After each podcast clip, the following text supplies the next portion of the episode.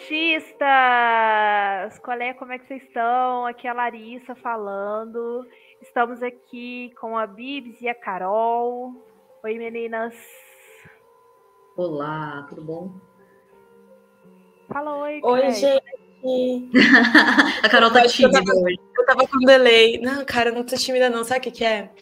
Eu estou fazendo muitas meditações ultimamente. E eu acabei de fazer uma meditação, tanto que quando eu voltei, assim, eu tive que descer no mercado e comprar uma puta macarronada que não ia dar tempo de. A minha fome não me permitiria cozinhar. Tinha que ser um negócio assim, ó. Entendeu? Será que deu pra ouvir o estrelinho? Se não deu pra ouvir o estrelinho, eu estava estrelando os dedos. Deu. Mas é por isso que eu estou parecendo tímida hoje. Mas eu não estou tímida, estou muito feliz de estar aqui. Acho que hoje vai ser um episódio muito lindo, muito gostoso de gravar. Episódio chique. Hoje a gente vai estrear uma das nossas editorias, que é o Ocultismo Pop, que o, o rolê, o lance dessa editoria é a gente discutir sobre ocultismo e sobre o sobrenatural e etc. dentro da cultura pop. Então a gente vai falar sobre filmes, a gente vai falar sobre livros de fantasia também, talvez. Será? Gostaria muito, por favor. Talvez HQs, algumas coisas que fazem parte da cultura pop. E, e é isso, gente. Bora, bora que bora. O episódio de hoje é sobre Suspiria. Belíssimo. E a gente vai falar hoje que o delírio é uma mentira que conta uma verdade. É sobre isso, gente. Essa frase ela me pega muito. É uma frase falada no livro de no livro, no filme Suspiria de 2018 pelo psicólogo lá. Daqui a pouco a gente vai falar sobre isso, mas eu acho essa frase incrível. É E a muito bonita mesmo. A gente vai conversar sobre isso daqui a pouco. Então, vamos chamar a Bibs aqui para poder fazer, é, falar pra gente a sinopse do filme. Ora, gente, minha sinopse. Eu anotei aqui coisas. Vamos lá. Ficou um textinho, então vou falar bem, bem bonitinha. Suzy Bannon, uma jovem bailarina americana, vai para a prestigiada Marcos Dance Company, em Berlim. No mesmo dia de sua chegada, também dançarina Patrícia desaparece misteriosamente. Tendo um progresso extraordinário e se destacando logo em seu teste com orientação de Madame Blanc, Suzy acaba fazendo amizade com outra dançarina, Sarah, que compartilha com ela todas as suas suspeitas obscuras e ameaçadoras do conceituado local. Suspiria é um filme de terror sobrenatural de 2018, dirigido por Luca Guadagnino, com o roteiro de David Kajanic. Não sei falar essa palavra. é uma refilmagem do filme homônimo de 77, dirigido por Dario Argento e escrito por Argento e Daria Nicolodi. A gente tem muitas coisas desse filme.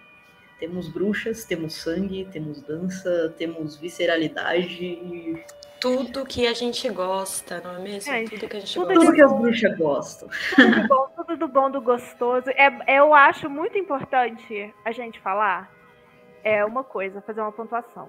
Que esse filme, ele foi escrito pelo Dario Argento e pela Daria Nicolodi. A Daria Nicolodi foi a pessoa que criou a mitologia que a gente vê dos filmes. Tanto que existe o Suspiria, Suspiria. Gente, eu não sei, eu não sei nem falar Suspiria, Suspiria, eu não sei qual que é a entonação. Eu geralmente falo suspiria, mas eu não sei se eu tô pronunciando errado também, porque pode ser que alguém escute a Carol falando suspiria e parece que eu tô falando suspiro, né? E eu não tô querendo desrespeitar esse filme maravilhoso. Tem a ver com suspiro, então tá tudo bem. Enfim. É, é- é que eu tava falando de suspiro pensando no doce, tá ligado? Eu não tava pensando no, né, no suspiro. o suspiro que a gente dá. Mas todos os suspiros são muito bem-vindos, todos são muito gostosos, então. É isso, tudo certo. delícia. Mas então, é, a Daria Nicolodi, ela inventou a mitologia, ela criou essa mitologia por causa de uma história que a avó dela contava quando ela era criança, que ela estudava numa escola, que o diretor era uma bruxa e tudo mais, e ela era ela, ela criou daí, era uma história dela, e ela não costuma receber os créditos pelo filme Suspiria, porque o filme de 77, ele realmente é muito bonito, ele é incrível, ele é, tipo assim, maravilhoso, e quem recebe os créditos por esse filme é o Argento, só Uhum. que a Daria Nicolodi também estava participando do processo. A história é dela, tipo, o argumento é dela. Ela criou a mitologia.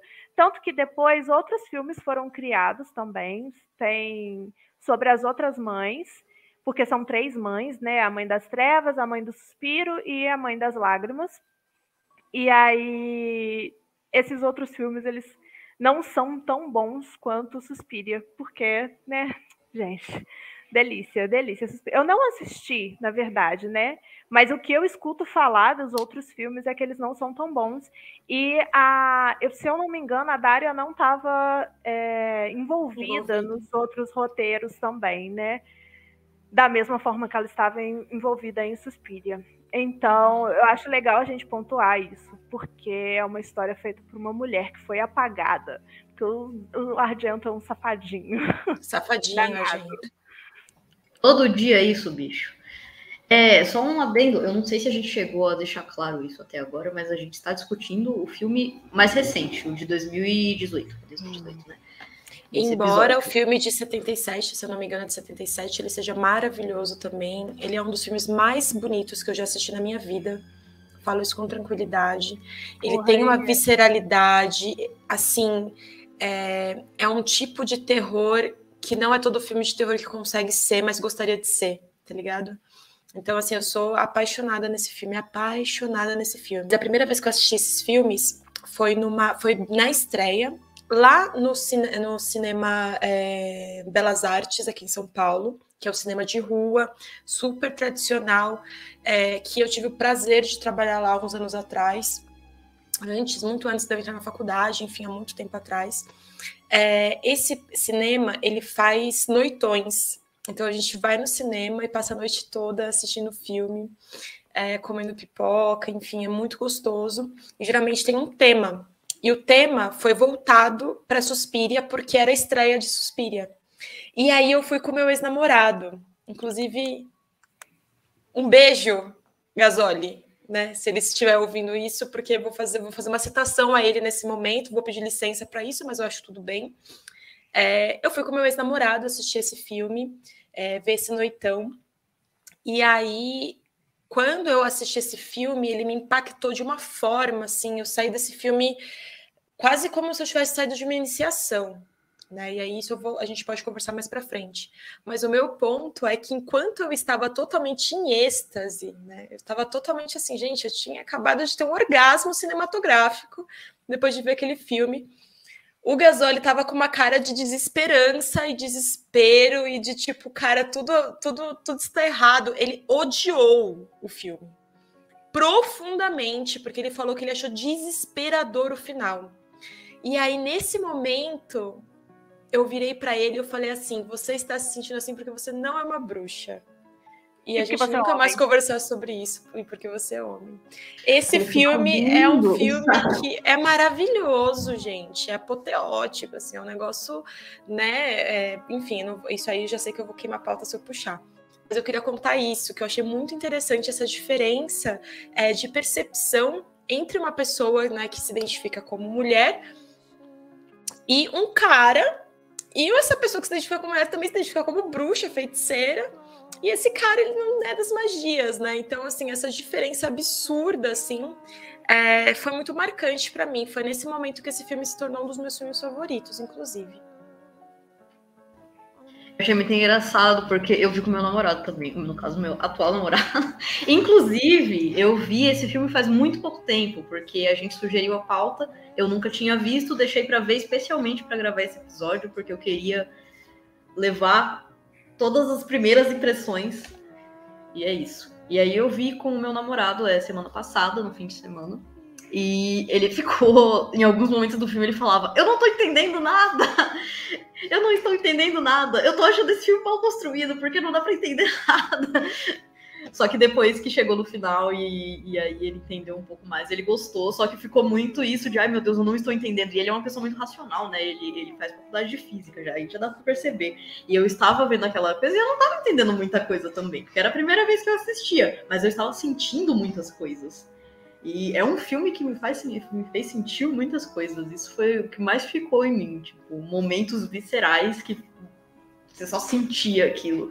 E outros momentos tranquilos também que você olhava e sentia aquela conexão, identificação com algumas coisas, justamente por causa dessa bruxidade, né? Total. É, eu queria é, puxar a Carol aqui para ela falar sobre como que o público recebeu, né, o, o filme, porque aí eu acho que vai ser, depois da gente falar de como o público recebeu, a gente vai falar, vai falar de como a gente recebeu e a gente vai voltar nesse, nesse assunto, né, de, de como foi a nossa impressão. Inclusive, gostaria de deixar aqui um, um aviso: vai ter spoiler, gente. Importantíssimo esse aviso. É, não assistiu? Por favor, assista e depois escuta. Cara, porque... não assistiu, se conserte perante a deusa, né? Vai assistir essa porra, pelo amor de Deus. É, e vai ter o confisco da carteirinha de ocultista, de quem não assistiu, tá? A partir de hoje. Nossa, mas é se bruxa, então. Corre atrás. Corre atrás. É importantíssimo assistir esse filme. Mas vamos sim, vamos falar então sobre como é, o público recebeu né, essa, essa obra, eu sempre vou me referir a esse filme dessa forma. Eu tô. O que, o que, eu fiz, né? Quando eu queria saber mais ou menos qual, qual foi o impacto, eu não sei se vocês fazem isso também, teve uma época da minha vida que eu fazia isso muito. Eu sempre entrava no Hot Tomatoes para poder ver como que o público estava recebendo ou não. Eu acho que é uma, um bom termômetro, né? E aí eles têm algumas formas de mensurar e aí eu acho que é interessante a gente ressaltar que a, a, a, pontuação da audiência é de 70%. Essa é uma pontuação altíssima, né? Então, as pessoas que assistiram esse filme, é, em sua grande maioria, gostou pra caralho, né? Se você for ver outros filmes de terror que são, não são tão bons, eles de fato têm uma pontuação muito menor. O Rotten Tomatoes é um ótimo termômetro para saber como que o público está se sentindo a respeito de um determinado filme, né? E aí, é, eu até queria trazer aqui uns, uns, comentários que eu, que eu dei uma olhada, né? É, eles são em inglês, então eu vou pedir desculpa para quem for traduzir, para traduzir não, para quem for editar, porque eu vou demorar um minutinho só para traduzir, porque eu não coloquei ele no Google Tradutor. É, mas basicamente, os que eu já tinha dado uma olhada da tradução, muita gente faz uma comparação com o filme de 77, e essa também é uma comparação que a própria crítica, né? E a crítica, eu estou falando das pessoas que realmente manjam de cinema, elas também fazem, elas entendem que o filme de 77 ele tem é, um, um quê de clássico instantâneo, como a crítica fala, né, que o de 2018 não tem. Isso é algo que incomoda bastante aí as pessoas que são um pouco mais ligadas em cinema, em detrimento das pessoas que não, não, não assistiram o filme de 77, meio que caíram de paraquedas ali no cinema para ver Suspiria, não sabia do que se tratava, não sabia de todo esse histórico que a Lari já trouxe, é, mas para quem sabia, isso foi um, um um ponto muito marcante, né? Foi um sinal vermelho aí a respeito desse filme. Então, nesse sentido, é uma negativa, é, porque eles entendem esse filme de 2018 como de menor qualidade mesmo, principalmente quando se trata do final. Eles não gostam do final do filme. E aí eu vou até abrir um parênteses aqui, entendi nada, gente. Como assim não gostou do final do filme?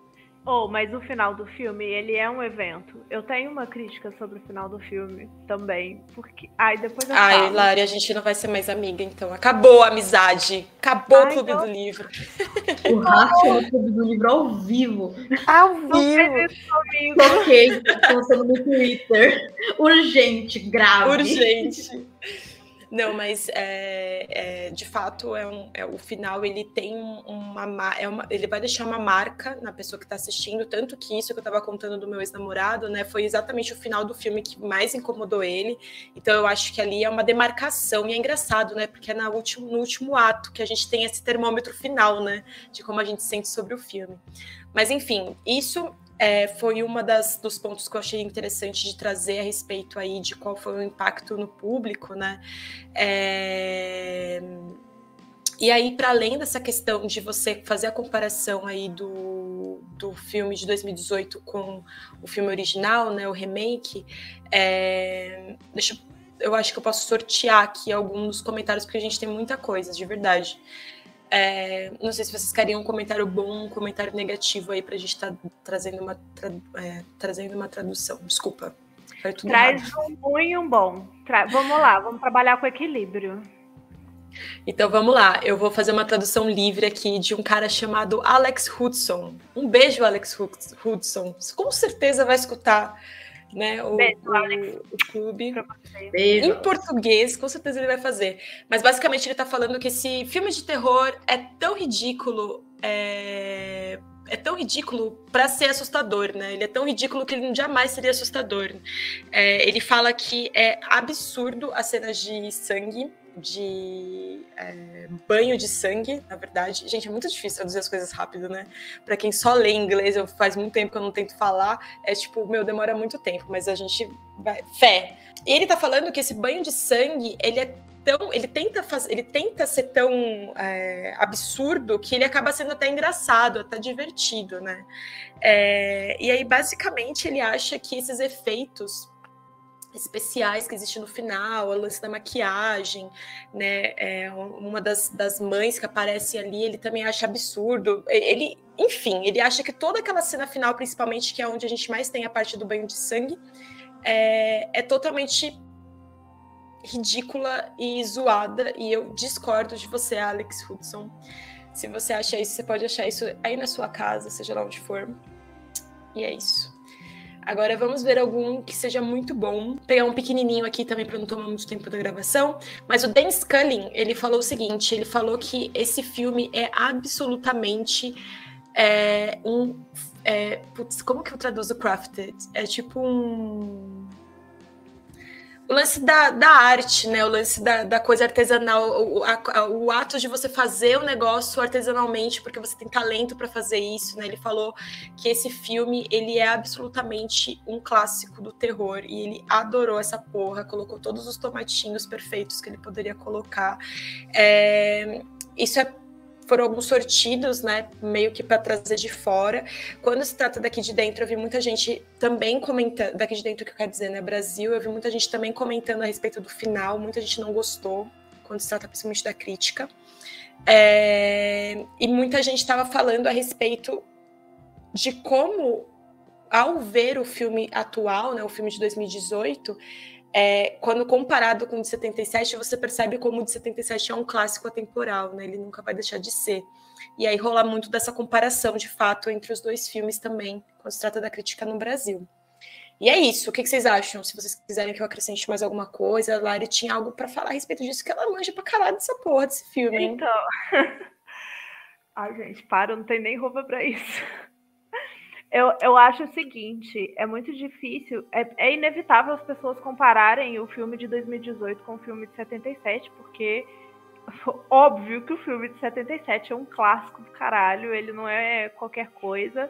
Ele foi um filme dirigido e escrito pela pessoa que criou a mitologia, então ele tem um rolê, é, ele tem a estética que é maravilhosa, as cores.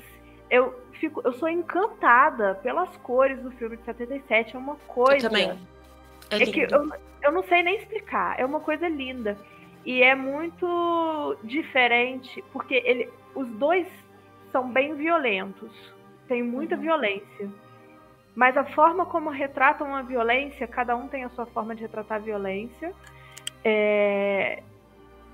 E cada um. Não, é a mesma história, mas não é a mesma história. E aí eu acho que as pessoas talvez fiquem decepcionadas porque o remake não é um remake 100% fiel, ele tem uma mudança ali de é, ele, ele fica mais contemporâneo, né? A forma a, a forma que como eles apresentam a dança, eu acho muito mais presente é, a arte e a, relação da bruxa com a arte e com a dança no de 2018 do que no primeiro filme. Eu acho que os temas que são abordados eles são diferentes. Tem alguma coisa no 77 que é mais explícito no de 2018, ali uma coisa mais assim. O contexto do filme é diferente, tem uma questão política no de 2018 que é muito mais forte, muito mais explícito do que no de 77. E sobre a cena final, eu sou apaixonada. Eu amo o contexto, mas eu acho ela mal executada, eu acho ela meio feia. Só que eu não tenho problema com coisas feias. a partir do momento do de 2018 que eu tô falando, não é do de 77. Eu não tenho problema com, com coisas feias quando. É, ah, não sei, me, me, me comprou. A cena final, ela me comprou. Mas ela é feia, ela é muito feia. Ela parece que a última cena ela perde o. Ela perde a qualidade de boniteza que, do filme para frente. Ela parece uma coisa descolada do resto do filme. E eu entendo, e eu gosto muito, eu sou apaixonada, tem muita visceralidade, e é um, o tipo de visceralidade que faz com que eu me sinta viva quando eu assisto. Eu acho incrível, mas eu acho feia. Muito feia. Os efeitos são horríveis. Cara, é engraçado isso do, do de como é, ver essa cena como uma cena feia, né? De fato, ela é mesmo, né? Ela não é, ela não tem essa beleza esteticamente falando. Eu acho que existe uma beleza nela. Então eu não vou nem chamar ela de feita, eu só vou chamar ela de esteticamente é, desequilibrada, para não chamá-la de feia, porque eu realmente acho bonita. Eu acho que ela traz uma beleza muito específica, é, que é um, é um tipo de beleza que só a visceralidade tem e a visceralidade não é bonita esteticamente. Sim, Sim. E, e, é muito engraçado porque quando eu vi a cena, é, todo aquele banho de sangue, né, como o Alex Turner estava falando. Alex Turner? Temos aqui não uma Alex celebridade. Turner. É Alex Turner o nome do cara?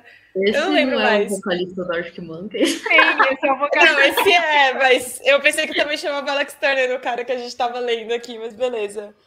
Então, como o cara do Arctic Monkeys estava falando, mas é, essa questão do banho de sangue né, é muito interessante, porque quando eu, quando eu assisti. Gente, vocês que têm Twitter, provavelmente já viu alguma pessoa que menstrua usando aquela cena perfeita do iluminado, quando abre o elevador e sai todo aquele banho de sangue de dentro do Inclusive, elevador. Já usei. Para falar que estamos o quê? Menstruando. Né? Então, pessoas que menstruam usam muito desse tipo de cena para falar, e essas cenas elas nem sempre são bonitas esteticamente, embora essa especificamente que eu estou me referindo, que é do Iluminado, ela é muito bonita porque ela é feita pelo Kubrick e o Kubrick ele pode ser um cuzão, mas ele faz coisa bonita. Só que nesse filme do Suspiria, eu ia falar Suspiria, mas esse filme do Suspiria, é, ele não traz, ele não traz a beleza em absoluto no banho de sangue. E eu acho isso absolutamente divino, porque não é bonito. Quem as pessoas que menstruam sabem que não existe nada esteticamente bonito a respeito disso. Ela só é visceral e, e ela te rasga, né? E eu me, eu, eu, eu, pelo menos eu associei as duas coisas, né? A questão da menstruação com a questão do, do sangue acontecendo ali, porque era como, para mim, pelo menos, e aí eu já vou puxar coisa de bruxaria, se tudo bem, vocês me avisam se tudo bem. É, para mim, eu associo muito ali naquele aquele momento como uma iniciação, né? A gente, a gente tá ali, to, toda a parte do final do filme, ela tá entendendo quem ela é. Ela entendeu quem ela é. E a partir do momento que ela assume quem ela é, e ela assumiu quem ela é, na mesa daquele jantar. Vocês lembram como que é aquela cena da mesa do jantar? Sim! Que ela olha assim, ó. Essa cena. Não, uma coisa tem que ser dita aqui. Por favor. Gente, atenção sexual. Atenção Entre sexual. essa menina Sim. e a Madame Blanc. Eu fico Porra! Aqui, ó. É. Até cabelos Arrepio. do cu arrepia. Podia me fazer de marmita, eu não ia reclamar. Nem eu. Tem observações. Tem Por observações. favor. É, bom, primeiramente, uma coisa muito importante, eu gostaria de retirar o beijo que a gente deixou pro Alex, porque ele não entendeu nada, porra nenhuma. a, gente, a Carol foi ler o review dele, a gente, um beijo pro Alex, e ele falou: esse filme foi uma merda, e aí eu falei: tira o beijo. Tira o beijo. Devolve esse beijo pra mim que eu não quero que ele fique mais com você. É isso. Mas enfim, é, tem observações, tem observações. É, essa cena final, ela tem uma coisa que eu gosto muito, e eu acho que talvez eu só seja estranha por gostar muito disso, mas tá tudo bem ser estranho, que é... eu não necessariamente, tipo, achei ela feia. É, eu achei que em alguns momentos ela segurou muito, segurou não, muito não, mas foi na direção daqueles vídeos que são o horror pelo choque visual, que são as luzes e o vermelho e tudo piscando, isso, cara. Mas é, eu achei ela assustadora, e isso não de um jeito ruim. E aí eu tenho uma coisa muito particular com coisas assustadoras desde que eu era criança, que eu sinto prazer com coisas assustadoras, com aquele fiozinho na nuca. Tipo, Desde criança, às vezes você tá tipo, nossa, uma coisa que eu gostava muito de fazer era andar na casa com todas as luzes apagadas, porque fica aquela tensão, sabe? Ai, não, aí não, aí eu tinha medo, mas o outro eu sentimento, sou... eu concordo, eu sinto também. eu tenho essa estranheza sobre mim, tipo, às vezes aquela coisa de você ver o escuro na sua frente, você dá o passinho na direção dele, porque você sente aquele todo aquele arrepio. E eu senti essa cena trazendo muito isso para mim, tipo, eu estava assustada porque eu estava vendo e tinha sangue, tinha aquele monstro horrível matando as pessoas. E eu tava tipo, caralho, que coisa assustadora, eu tô gostando muito de assistir isso. E aquele momento em que a Suzy, que também é a mãe, ela chega para as meninas e pergunta o que você quer, e elas falam, eu quero morrer. Eu acho que foi um momento assim sublime, porque ela concede esse desejo do jeito mais doce possível e elas, tipo, têm uma morte tranquila. E eu simplesmente achei aquilo muito bonito. Não sei porquê, não me perguntem. Eu acho que para mim foi o momento mais bonito, assim, porque tá tendo toda aquela carnificina e aí ela olha para aquelas meninas e acolhe elas naquilo e elas têm um fim pacífico. Então essa cena despertou muitas coisas mim. Outra cena que despertou muitas coisas em mim foi aquela que a Suzy dançou como protagonista pela primeira vez, e aí ao mesmo tempo ficava cortando pra aquela dançarina Olga se fudendo toda. Véi, essa cena, ela é uma das melhores cenas que eu já vi na minha vida. É a minha cena é... preferida do filme, eu acho. É a minha cena preferida do filme. É a minha cena. Eu acho até melhor do que o final. Porque essa cena. É, igual a Carol estava falando de não ser bonito, eu acho que pode ser bem executado. A cena sim. da Olga, ela é muito bem feita. Ela é sim, tipo, sim. absurdamente bem feita. A cena final, ela me pega no contexto e no que ela significa. Mas se eu fosse analisar é, a forma que ela foi feita, ela parece uma, ela parece completamente descolada do filme porque ela, a forma como ela foi feita, ela, ela não tem. Eu não sinto um link com o resto do filme. Poderia ser muito bem executada, com muito sangue, mas eu acho que eles pecaram em alguma coisa, não sei o que, que é que eles pecaram. Eu acho maravilhoso também a morte, amiga, quando ela vai passando e explodindo a cabeça das pessoas, acho incrível. Mas eu não sei, eu não gosto muito da forma como ela é feita. Os planos são feios, sei lá, não sei explicar. Acho que o plano. Do final, né? É, Sim. do final. Mas a cena da Olga é tipo assim, delícia, delícia. Sabe que eu acho que essa desconexão que você sente, ela é proposital. Eu, eu, eu, senti isso. Inclusive, foi uma das coisas que me fez gostar dessa cena.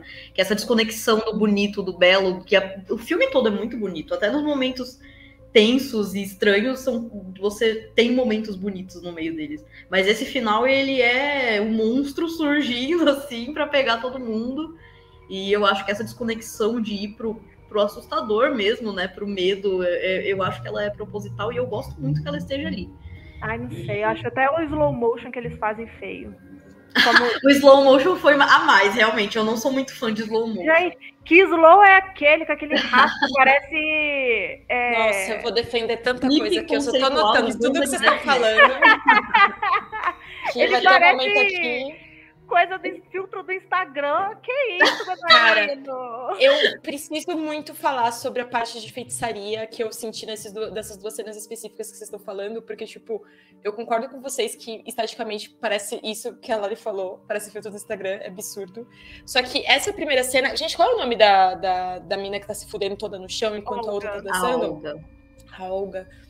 É, aqui, essa, essa cena especificamente, ela é uma aula de feitiçaria ela é uma aula de feitiçaria. Quando você entende como funcionam as questões dos fios, né, para você fazer uma feitiçaria bem feita, para que ela dê certo, você precisa saber conectar os fios entre você e aquilo que você quer alcançar. Então você tem o seu fio interno, né? A sua coisa que está aqui. Inclusive, falando de fios, né? A gente pode até pensar no final que elas têm vários deles, né? Enquanto elas estão fazendo a última performance de dança. Mas a questão é que ela tá com esse fio nela, né? Então vamos pensar aí numa feiticeira fazendo uma feitiçaria. Ela tá com esse fio nela e ela vai lançar esse fio em direção àquilo que ela quer alcançar, em direção àquilo que ela quer fazer, que ela quer é, dar à luz e trazer para o mundo. E nessa cena, o que, que elas querem, né? O que, que elas querem é matar Olga e matar feio, tá? Porque é isso que você faz quando você é uma bruxa. Quando você quer destruir um inimigo, é isso que você faz. Dessa forma, desse jeitinho. Não é bonito, não. Não é tipo, ah, eu vou te dar uma beladona, pô, você dá uma nanada e nunca mais acordar. Não. É sofrido, é feio. Né? E essa cena é muito feia, assim, eu lembro muito da, da sensação daquele é, é, daquela foice entrando, inclusive, a gente pode muito bem falar de muitos de foices e muitos simbolismos ali mágicos que existem, porque existem muitos é, instrumentos mágicos que aparecem naquele filme. Mas na hora dessa cena em que a foice entra e ela até baba, assim, né? É terrível de assistir aquilo.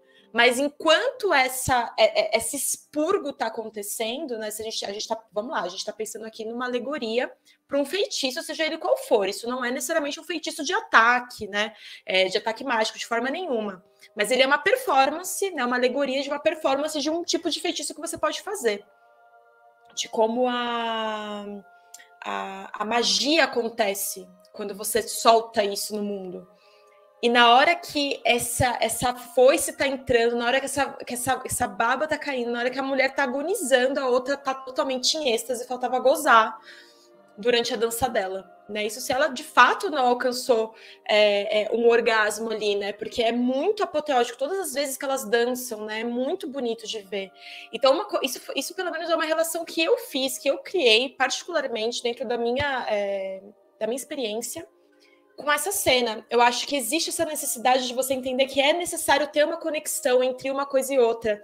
Então, quando você está performando um feitiço e você dança, e você canta, e você bate um tambor, e você faz alguma coisa, você está reverberando no lugar que você quer é, trazer à existência aí o seu, enfim, o seu desejo e tal. É o lance do as above so below, né?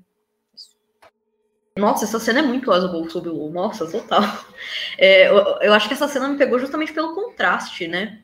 Pelo contraste, porque era muito bonito ver ela dançando e era muito agonizante ver a Olga se fudendo do jeito que ela tava, se machucando, se quebrando toda. E é, enquanto ela dançava, eu ficava tipo, nossa, isso é muito lindo. Aí eu cortava pra Olga e me dava uma agonia no meu corpo de ver ela passando por aquilo. E eu ficava tipo, meu Deus. E aquilo se misturava, era uma sensação misturada. Eu estava sentindo as duas coisas ao mesmo tempo, juntas. E, é, inclusive, uma observação, parênteses, eu só vi o filme de 2018, eu não vi o de 77. Então, posso estar trazendo uma visão um pouco diferente, porque para mim é tudo muito fresco. Não, não tenho com o que comparar.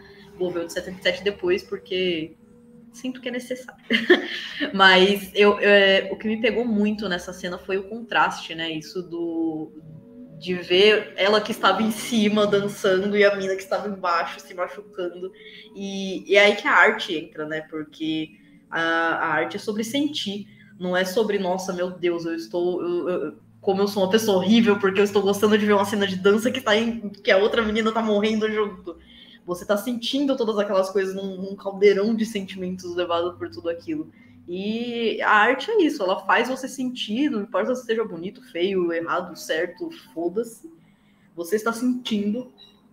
E é isso, para mim essa cena é a melhor do filme, assim, é a minha preferida. É linda e tudo nela é lindo, os figurinos da dança é lindo, tudo, absolutamente tudo. Eu ia pontuar justamente sobre essa questão do sentir, né? Porque são dois extremos de sentir com a mesma intensidade, só que são sentimentos diferentes. E quem provoca, a, a Suzy nesse momento, ela é só uma ferramenta. Quem provoca isso não é a Suzy diretamente, porque a Suzy, ela tá ali como ferramenta. A Madame Blanc vai, bota a mãozinha em pontos chaves nela, nas mãos e nos pés, E aí tem esse rolê da conexão que a Carol falou. A Madame Blanc usa ela como conexão para poder fuder com a Olga, porque a Olga ia sair dali e ia, ó, fuder com as, com as bruxas lá da, da academia de dança. Ela e usa ela como ancoragem, né? Exatamente. E ela sabe da intensidade do sentir que a Suzy tem quando ela dança, porque ela viu na audição da Suzy isso. Então, é uma conexão que ela faz da Suzy com. E, e eu não sei se vocês perceberam, mas enquanto a Suzy tá dançando, a mulher que, que bota a música, ela tá falando. É como se ela estivesse ali fazendo um conjuro.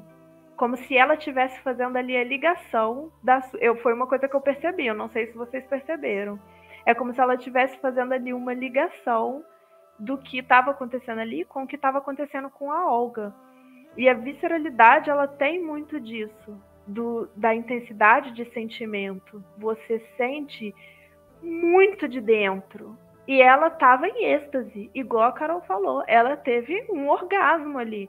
Tanto que no final da cena, a Madame Blanc vira para ela e fala assim: que ela fala da Suzy ter colapsado. Aí a Suzy fala assim: Meu querida, eu não colapsei. Aí a Madame. A, a dança não termina no chão, meu amor. Você tá fazendo o que no chão? Colapsou sim ela teve um orgasmo ali, ela teve uma parada, um, um, negócio, a catarse, né? Que a arte permite a gente a, a sentir, assim.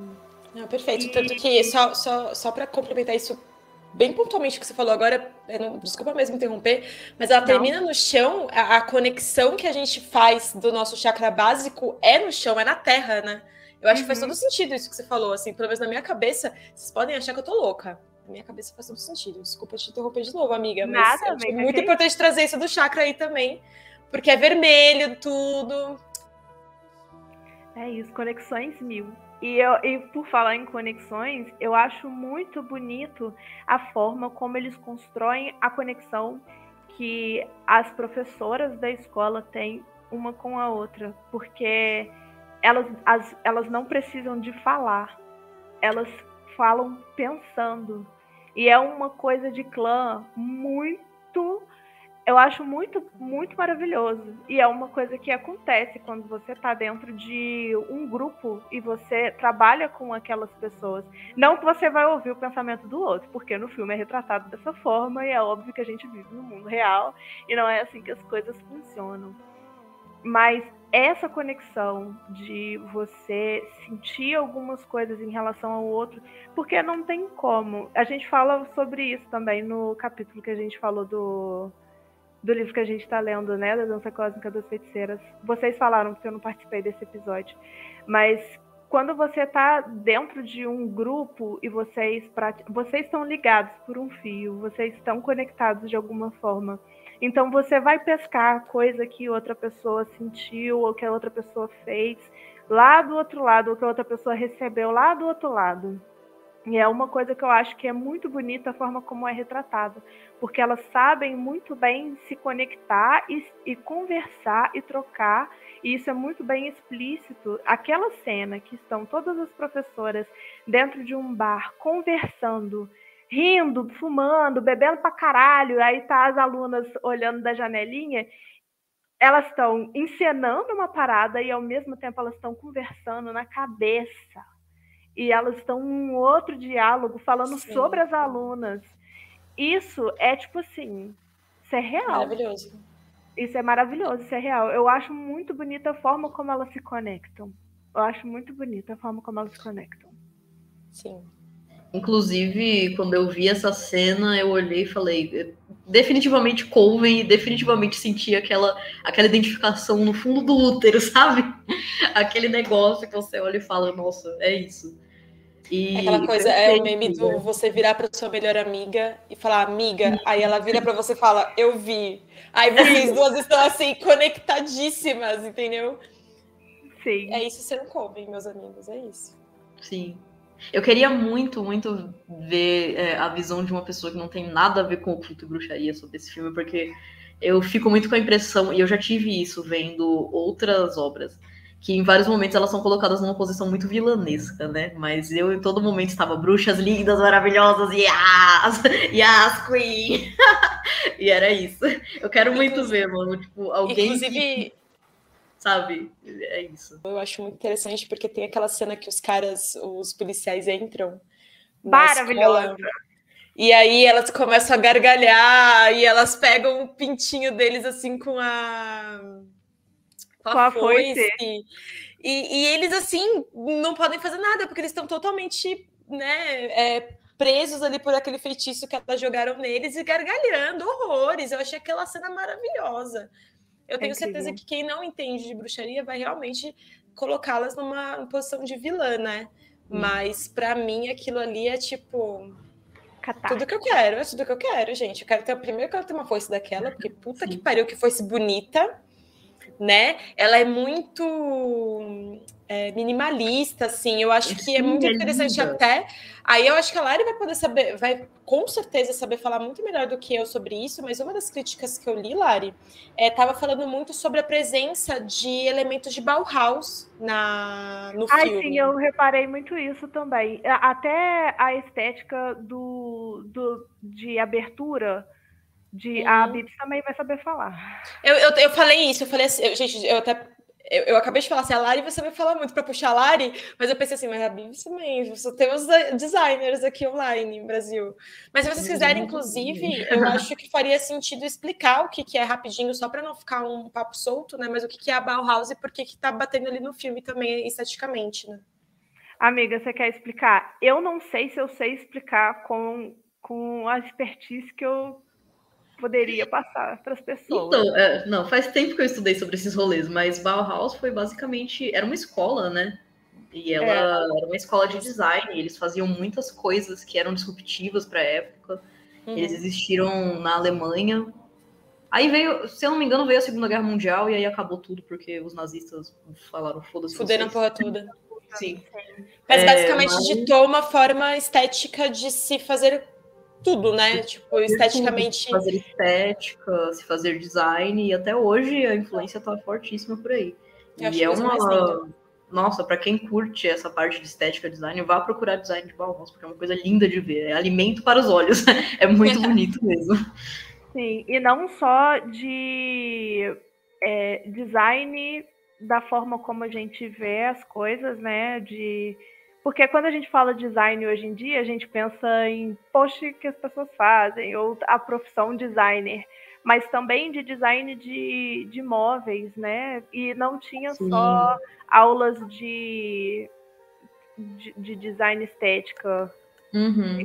é, pôster, arte e tudo mais. Tinha aulas que também é, sobre. Ai, gente, eu esqueci como que chama as pessoas que fazem móveis.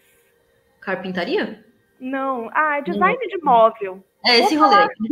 Eu fui muito pro, pro artesanal da carpintaria, mas eu entendi o que você quis dizer. Mas é, mas... Que, que, pensam o formato, que pensam a funcionalidade, porque era muito mais do que só ser funcional. Igual uhum. a Bibi falou, eles tinham uma mensagem para passar com aquelas coisas e era um rolê disruptivo. E tinha algumas aulas de tipo assim é... Ah, tinha aula de tudo. Era, era uma escola artística no geral, né? E tinha uma estética meio art deco, uma coisa mais art deco, assim, né? Uma ah, coisa é. que ia contra o art nouveau, que era uhum. mais retinho, mais pá, as cores muito presentes, amarelo, azul, vermelho, pau, um negócio assim. Sim. Eu vou fazer um mini TED Talks aqui de cinco segundos, mas a, a gente pensa muito em quando a gente pensa em design hoje em dia, a gente pensa muito em propaganda, né? Porque é o que hoje em dia a gente usa mais ou menos. O designer acaba indo para essa indústria uma hora ou outra, mas é, quando a gente pensa em Bauhaus, é aquele design que é além disso, é o design pelo design, sabe? É a linguagem do design. E isso é uma coisa que me deixa muito entusiasmada, porque eu sou completamente contra a comercialização da, da, arte. Eu quero que se foda. Eu, eu, falo isso como uma pessoa que trabalha numa agência de publicidade, veja bem.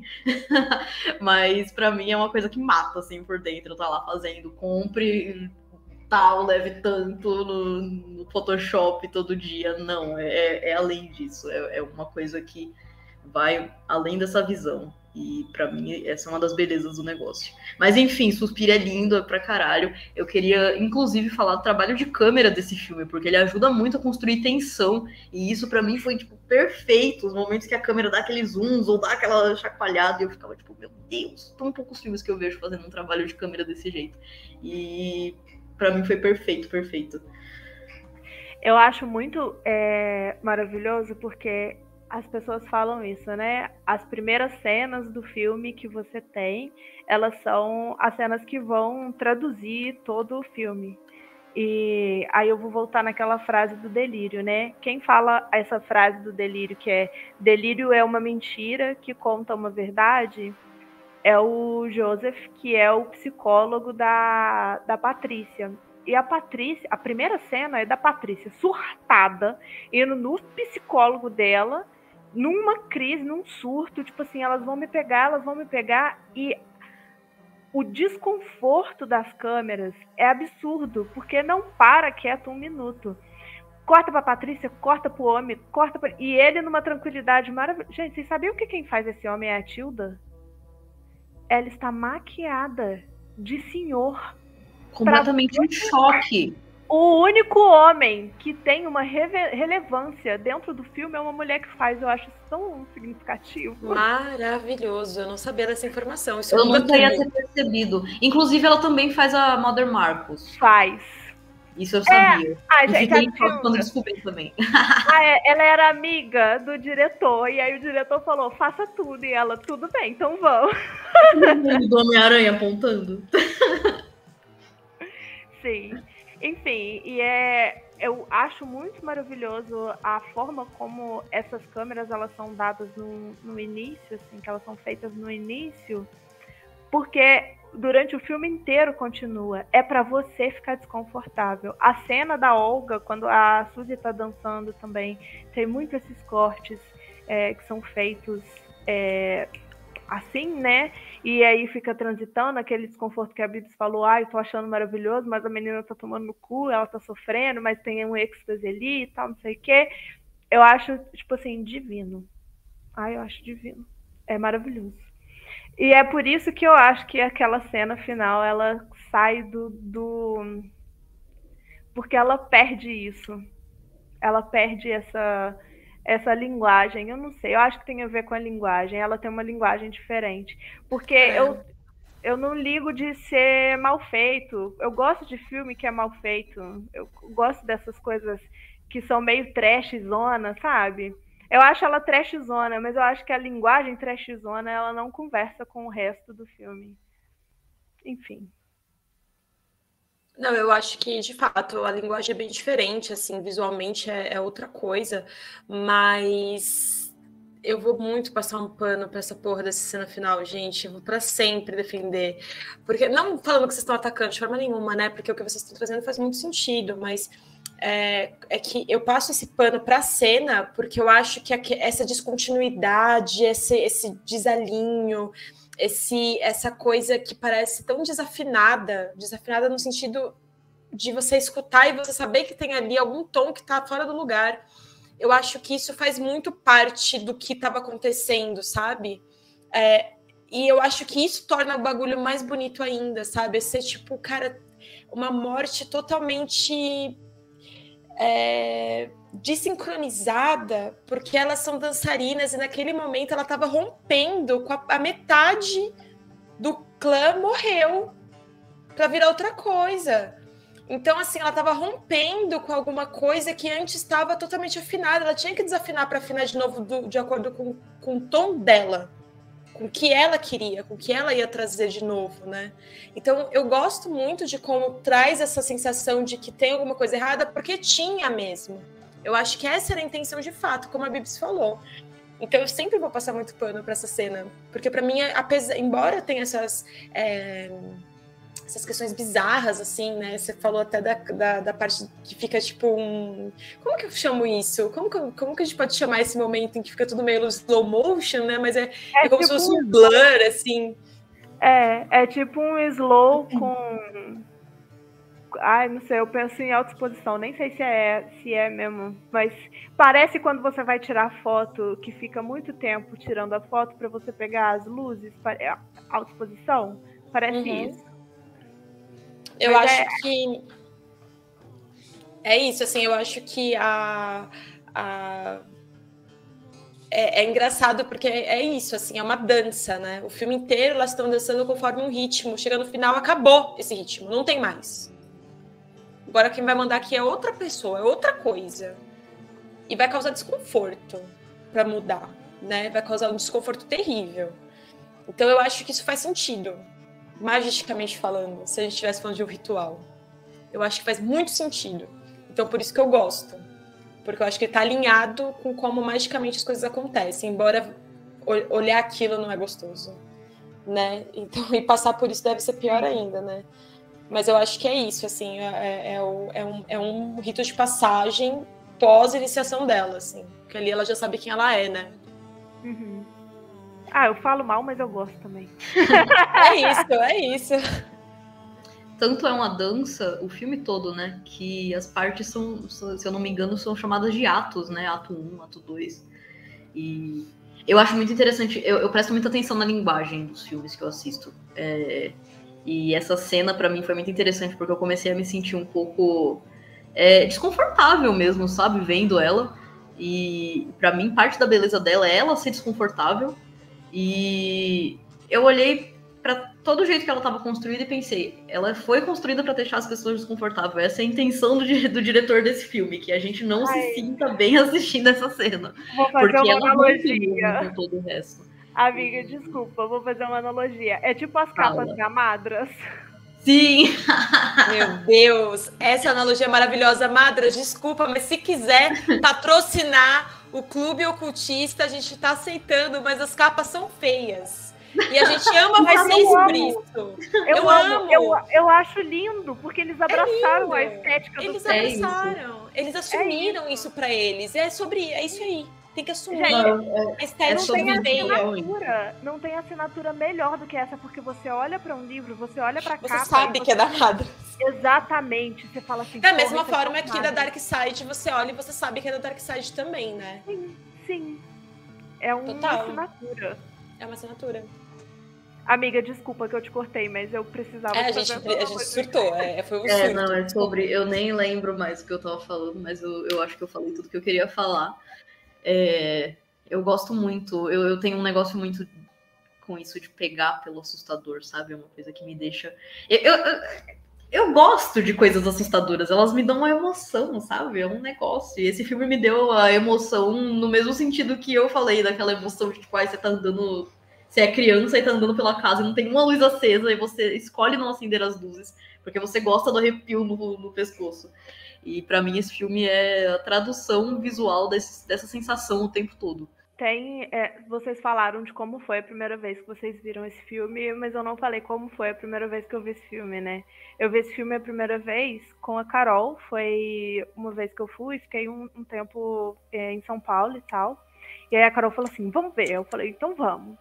Aí a gente assistiu e o sentimento que eu tive com ele é um sentimento muito comum que eu tenho com obras que tratam de alguma forma questões muito viscerais. Geralmente filmes da A24, porque é filme de gente surtada e eu gosto de filme de gente surtada, as pessoas não estão muito bem da cabeça. E é quando a pessoa não é outro filme, é outro nível de surto. Elas é, é porque a gente volta para nossa animosidade, para aquilo que a gente tem de mais animal dentro da gente, tanto que tem uma cena que a Madame Blanc vira para a Suzy e fala assim: "O que que você sentiu quando você estava dançando?" E ela virou e falou assim: "É como se eu estivesse fudendo." E aí a Madame Blanc fala assim, como se você estivesse fudendo o homem. Aí ela, não, pensei mais como um animal porque é sobre isso. Você está voltando à sua animosidade. Eu acho que a arte ela tem muito disso. Ela traz de dentro da gente toda essa questão de animosidade, porque é um sentimento muito puro que a gente tem dentro da gente que é remexido. Existe um remeleixo que a arte faz dentro da gente que eu não sei, é, é catártico. É a catarse que a arte traz pra gente, que é o que a gente sente, eu, pelo menos nós três aqui eu, eu posso dizer, que a gente sente quando a gente vê elas dançando, por exemplo, ou que a gente sente quando a gente vê a última cena, porque eu falo mal, mas eu, eu sinto muito isso nessa última cena. E, e é uma coisa de visceralidade mesmo, de uma coisa que, que é, é o êxtase sexual muito intenso, é uma dor extrema de sobrevivência, como na cena da Olga, como a Patrícia, ela tá surtada na primeira cena, porque ela ela tá surtada porque ela quer sobreviver, ela não quer que a Marcos tome o corpo dela. Acaba tomando, mas tudo bem. É a visceralidade da morte, a morte é aquilo ali. Realmente a morte não é bonita, não é uma coisa legal de se passar.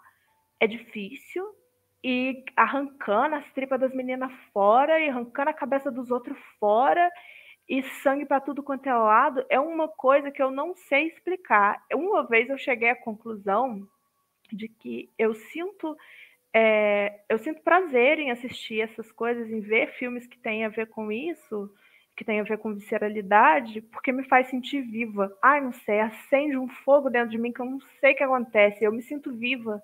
E aí, é, é, esse filme traz muito isso, traz muito essa, essa, essa vida, essa, esse fogo, esse sentimento de, de, de êxtase, de catarse muito grande. E geralmente filmes que tem muito sangue. Aquela série das meninas que cai o avião e Yellow Jackets. Porra, porra, porra, é maravilhosa. E tem bruxaria naquela porra também. E elas voltam naquilo. Precisa assistir.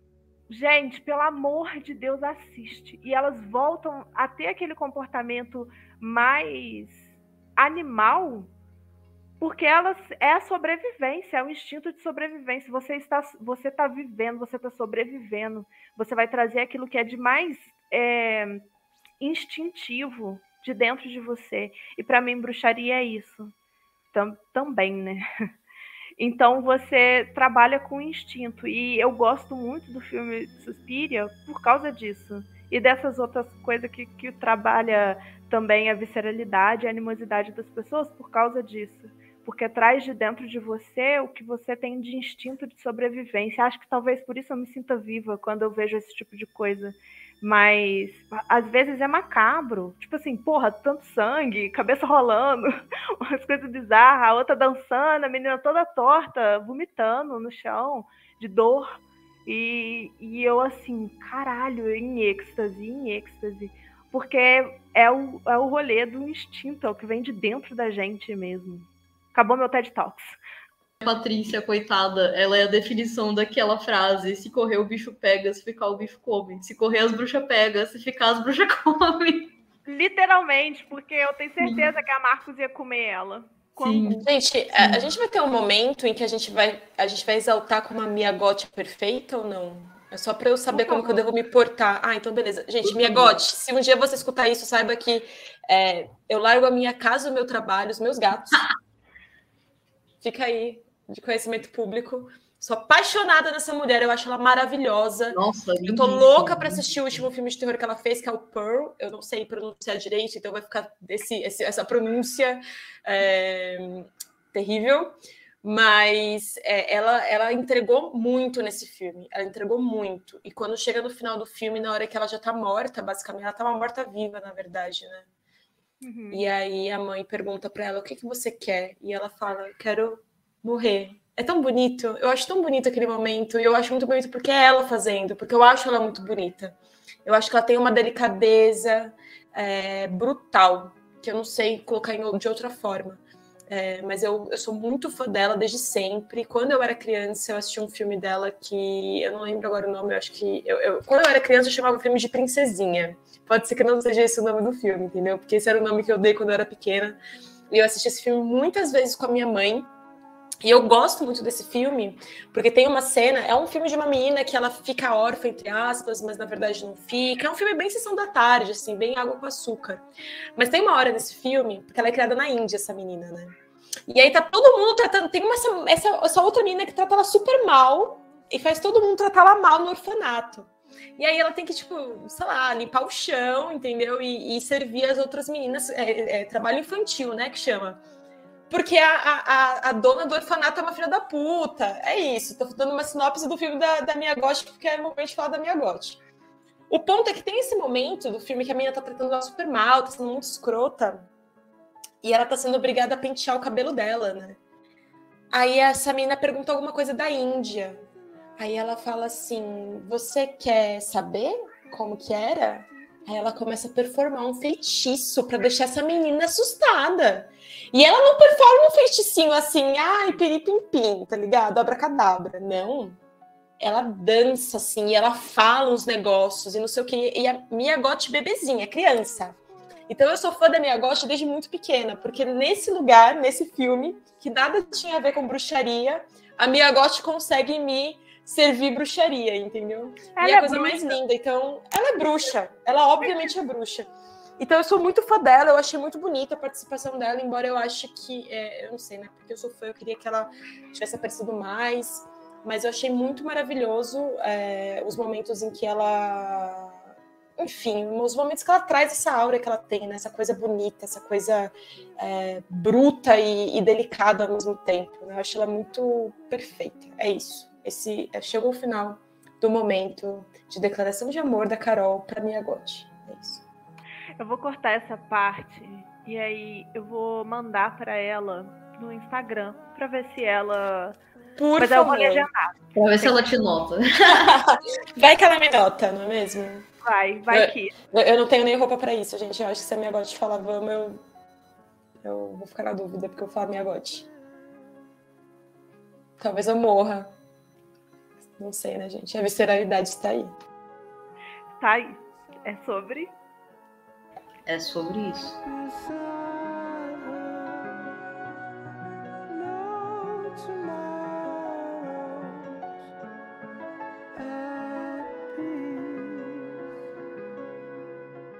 eu queria saber de vocês, se vocês fossem dar estrelas para esse filme, quantas estrelas de 1 a 5, 0 a 5, quantas estrelas você daria para esse filme e por quê? 6. Perfeição. Eu pensei 5,5, porque é além de 5, porque eu gostei muito, eu senti muitas coisas e para mim essa foi a melhor parte. Eu dou 5 porque ele é um dos meus filmes favoritos também. Mas, gente, a última cena, que é a cena do ritual, ela, ela me pega, mas ela não me pega 100%. Ela me pega 99%, porque eu gosto do comprometimento com a linguagem ali do filme e ela não tá dentro. Mas eu dou cinco estrelas para ele. De um a cinco tá ótimo, mas cinco.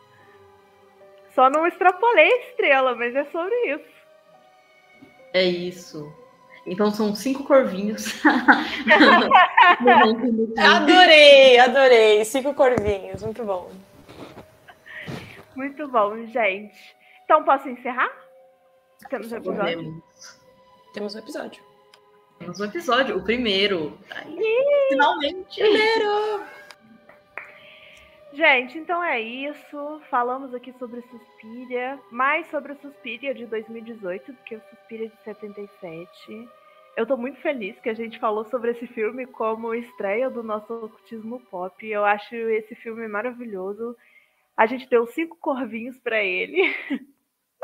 Essa é a média do clube para o, o, Suspiria.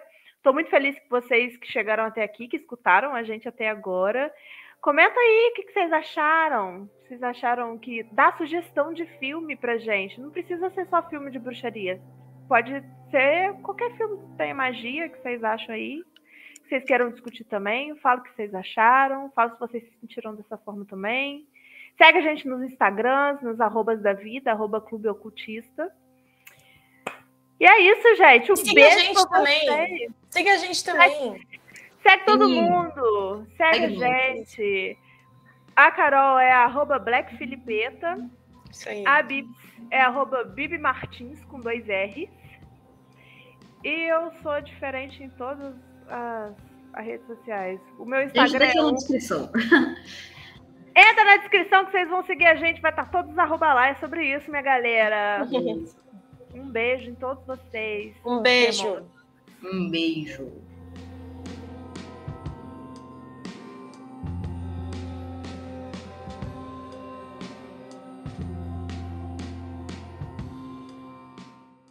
Tudor. Eu amei que nós três estamos de preto hoje. Aqui é um coven, porra. Bruxas, caralho. Bruxas.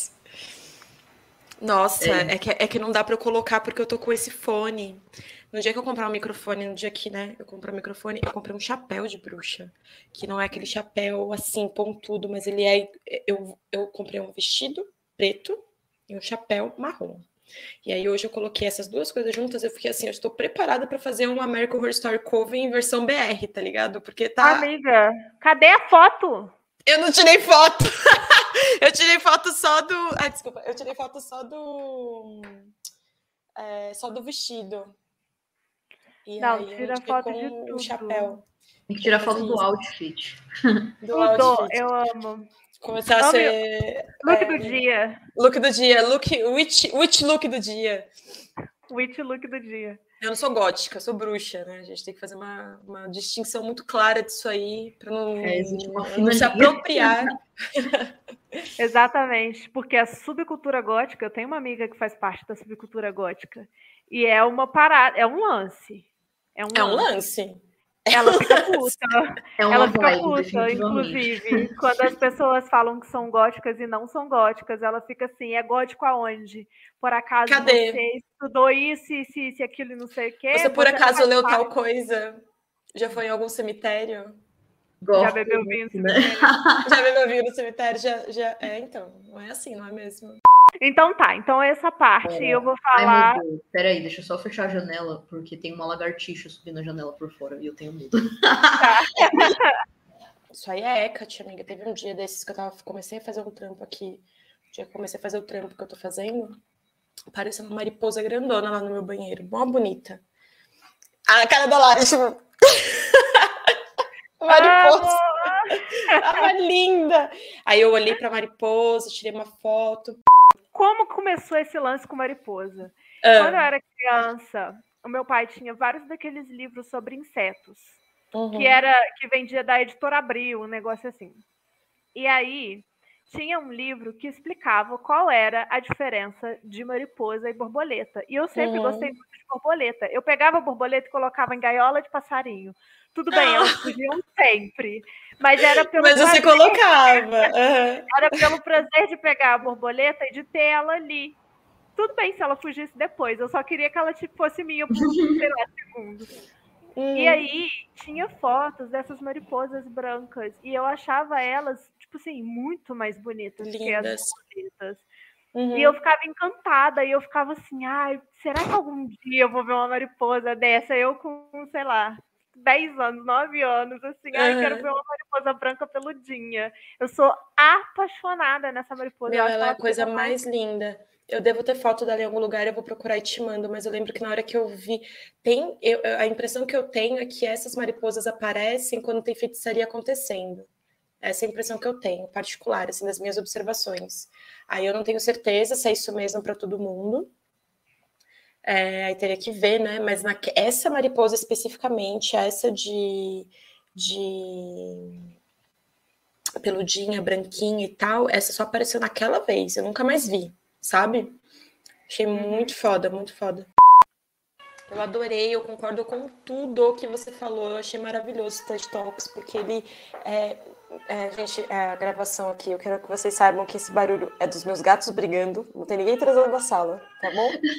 É isso. Tá falando de animosidade, porra? É, os gatos estão sendo animais aqui, entendeu? Eles estão. Eu queria muito que vocês pudessem ver, porque tá uma loucura. Mas, enfim, eu só queria dizer que eu gostei muito disso que você trouxe, porque é, é, reflete muito do que eu sinto também, do que eu percebo do filme, de como eu me senti. Eu me lembro de quando a gente assistiu juntas, a gente conversou muito sobre isso. A gente desculpa o barulho dos gatos, sério. Mas é sobre isso. A tá vida é ao animosidade. vivo. É ao A vida é ao vivaço. É. Claramente Mas- eles têm sobre o assunto. Eles têm opiniões fortíssimas sobre que eles estão brigando. Eles estão numa fase que eles estão brigando muito um com o outro. Mas, enfim, é, é isso.